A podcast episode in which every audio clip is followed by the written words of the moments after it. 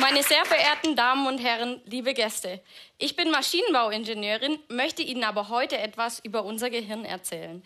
Da werden die meisten von Ihnen wahrscheinlich erst einmal stutzen. Ich möchte aber die nächsten Minuten dazu nutzen, um Ihnen zu zeigen, dass die Mechanik tatsächlich eine wichtige Rolle für die Hirnfunktion spielt. Schauen wir uns das Gehirn einmal an. Ich habe hier mein Gehirn mitgebracht. Der erste Kommentar meines Mannes war, oh, das ist aber klein. Zum Glück kommt es bei unserem Gehirn nicht auf die Größe an, sondern vielmehr auf die Struktur. Die vielen Furchen, die wir hier sehen, sind nämlich nicht nur dazu da, dass es schön aussieht, sondern sie sind auch essentiell für die Hirnfunktion. In der äußeren Schicht, die auch als Cortex bezeichnet wird und circa drei bis vier Millimeter dick ist, sitzen nämlich all die Neuronen, die grauen Zellen, also die Prozessoren unseres Gehirns. Im Inneren verlaufen dann die Nervenfasern, das heißt die Kabel.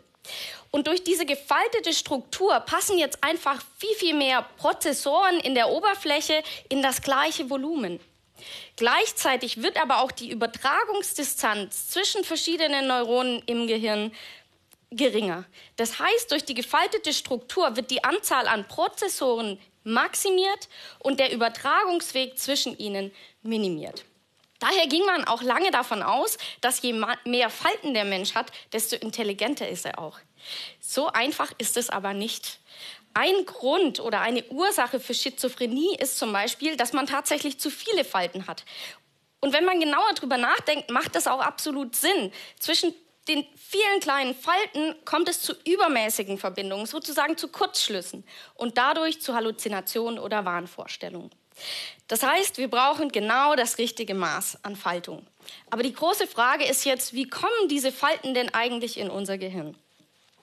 Wenn wir uns mal das Gehirn in der 22. Schwangerschaftswoche anschauen, ist es nämlich noch glatt. Es sieht aus wie eine kleine Kartoffel. Und erst anschließend beginnen sich die Furchen zu bilden. Und bei der Geburt ist das Gehirn zwar noch deutlich kleiner als das voll entwickelte Gehirn, aber es hat, haben sich schon all die tiefen Furchen gebildet. Anschließend kommen nur noch kleinere sekundäre und tertiäre Falten hinzu. Übrigens ändert sich die Hirnstruktur auch das ganze Leben lang. Wenn wir zum Beispiel etwas Neues lernen wie Jonglieren, dann bilden sich neue Verbindungen und Synapsen in dem entsprechenden Bereich des Kortex und die Faltung oder die Struktur des Gehirns kann sich immer noch ändern. Gut, aber was passiert jetzt von diesem Stadium zu diesem Stadium? Und genau an dieser Stelle kommt die Mechanik ins Spiel. Was passiert ist nämlich, dass die äußere Schicht der Kortex viel, viel schneller wächst als die innere Schicht. Einfach weil die Hirnaktivität beginnt, die Neuronen beginnen sich zu vernetzen und Synapsen auszubilden. Und das passiert fast ausschließlich in der äußeren Schicht. Das heißt, die äußere Schicht will sich ausdehnen, wird aber von der inneren Schicht zurückgehalten. Und dadurch entstehen Druckspannungen. An der Uni verwenden wir hier mal ein akademisches Beispiel. Stellen Sie sich vor, ein Stab ist an beiden Seiten fest eingespannt. Wenn dieser Stab sich jetzt aufgrund von Wärme ausdehnen möchte, wird er aber an beiden Seiten zurückgehalten und dadurch entstehen Druckspannungen. Wenn der Stab sich immer weiter ausdehnt, sind die Spannungen irgendwann so groß, dass der Stab einknickt. Einfach im Prinzip ändert sich die Form und die Spannungen zu reduzieren. Und nichts anderes passiert in unserem Gehirn. Die äußere Schicht wächst und wächst und wächst, da sich immer neue Verbindungen ausbilden und irgendwann wird der glatte Zustand instabil und der Kortex knickt ein. Dadurch werden dann natürlich auch die Druckspannungen im Kortex reduziert.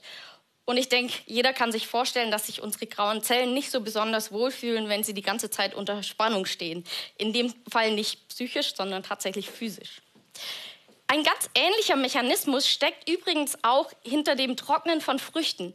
Nur dass hier nicht die äußere Schicht wächst, sondern die innere Schicht schrumpft. Denken wir zum Beispiel an die Traube. Beim Trocknen entweicht das Wasser aus dem Inneren, die äußere Haut bleibt aber unverändert. Und auch da kommt es zum Einknicken und was übrig bleibt, ist die Rosine, die wir alle kennen. Im Prinzip können wir durch das Aufstellen des mechanischen Gleichgewichts dieses Phänomen vorhersagen. Das ist nichts anderes als eine mechanische Instabilität. Und dieses Instabilitätsproblem ist natürlich allseits bekannt und wurde schon intensiv untersucht. Lustigerweise wollen wir das aber in der Mechanik natürlich normalerweise verhindern, da es ein Versagensmechanismus ist. Die Struktur versagt. Im Gehirn ist es genau das Gegenteil. Wenn der Kortex nicht einknickt, können sich nicht all die wichtigen Verbindungen ausbilden, die uns das Denken ermöglichen. Ein weiterer wichtiger Unterschied zu den meisten herkömmlichen Problemen ist, dass normalerweise die äußere Schicht viel, viel steifer ist als die innere Schicht. Übrigens auch bei der Traube. Dadurch sieht so eine Rosine auch noch ein bisschen anders aus als unser Gehirn. Der Steifigkeitsunterschied ist nämlich entscheidend für die Struktur, die entsteht durch das Einknicken bei der Faltung. Aber was ist denn jetzt die Steifigkeit in den verschiedenen Schichten unseres Gehirns? Sie können sich sicher vorstellen, dass es gar nicht so leicht ist, das zu bestimmen. Was Gehirngewebe als Material nämlich so extrem spannend macht, ist, dass es unglaublich weich ist. Es ist weicher als Wackelpudding. Gut, und im Maschinenbau haben wir normalerweise mit Materialien wie Beton oder Stahl zu tun. Jetzt können Sie sich vorstellen, wenn wir mit denselben Maschinen anfangen, Gehirngewebe zu testen, kommt da eher Gehirnbrei heraus. Als ich angefangen habe, mich mit dem Gehirn zu beschäftigen, gab es auch extrem widersprüchliche Ergebnisse in der Literatur, einfach weil die Maschinen nicht für so weiches Material ausgelegt waren. Manche Studien hatten zum Beispiel gezeigt, dass die äußere Schicht im Gehirn steifer ist als die innere Schicht und andere Studien genau das Gegenteil. Wem sollten wir also Glauben schenken? Wir hatten dann das Glück, mit Forschern aus Graz zusammenarbeiten zu können, um tatsächlich menschliches Gehirngewebe selbst auf seine mechanischen Eigenschaften zu testen. Wir bekamen dann jeweils eine Scheibe des frisch verstorbenen menschlichen Gehirns und konnten dort kleine Würfel ausschneiden, um diese mechanisch zu testen. Wir haben also eine gewisse Verformung aufgebracht, zum Beispiel Druck, und dann die Kraft gemessen, die hierfür notwendig ist. Je steifer ein Material, desto mehr Kraft brauche ich natürlich auch, um es zu verformen. Sie kennen das alle, wenn Sie mit Ihrer bloßen Muskelkraft auf Stahl drücken oder auf Holz, auf Ihren Stuhl, passiert ja erstmal gar nichts. Wenn Sie aber auf Ihre Haut drücken, bildet sich direkt eine Delle und jetzt stellen Sie sich vor, unser Gehirn ist noch mal deutlich weicher als die Haut. Das heißt, wenn wir da nur leicht berühren, verformt es sich schon. Gut, aber jetzt zurück zu unseren mechanischen Modellen. Wir können also auf Basis unserer Tests im Labor mathematisch vorhersagen, wie sich Gehirngewebe bei einer bestimmten Belastung verformt. Außerdem können wir diesen Wachstumsprozess, den ich vorhin beschrieben habe, in mathematische Gleichungen fassen. Das Problem ist nur, dass diese Gleichungen extrem komplex sind und nicht so leicht zu lösen. Und hierfür verwenden wir dann ein Werkzeug, die sogenannte finite Elemente Methode. Das heißt, wir teilen das Gehirn in ganz, ganz viele finite Elemente, kleine Würfelchen, in dem Fall circa 10.000. Und dann treffen wir vereinfachende Annahmen für jeden kleinen Würfel. Dadurch können wir für jeden Würfel die Gleichungen lösen. Und wenn wir das Gesamte dann wieder zum Gehirn zusammensetzen, dann können wir vorhersagen, wie sich unser Gehirn verhält. Wir geben also im Computer die Anfangsgeometrie vor, lassen den Kortex wachsen und was am Ende herauskommt, ist tatsächlich die gefaltete Struktur mit all den Furchen. Und das Tolle an Computermodellen ist, dass man ganz leicht Parameterstudien durchführen kann.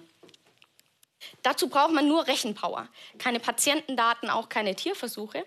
Das heißt, wir können einfach an verschiedenen Stellschrauben drehen, wie zum Beispiel der Steifigkeit, der Anfangsgeometrie und so weiter, und können systematisch untersuchen, welchen Einfluss diese Faktoren haben. Und so konnten wir dann auch spannende Erkenntnisse gewinnen.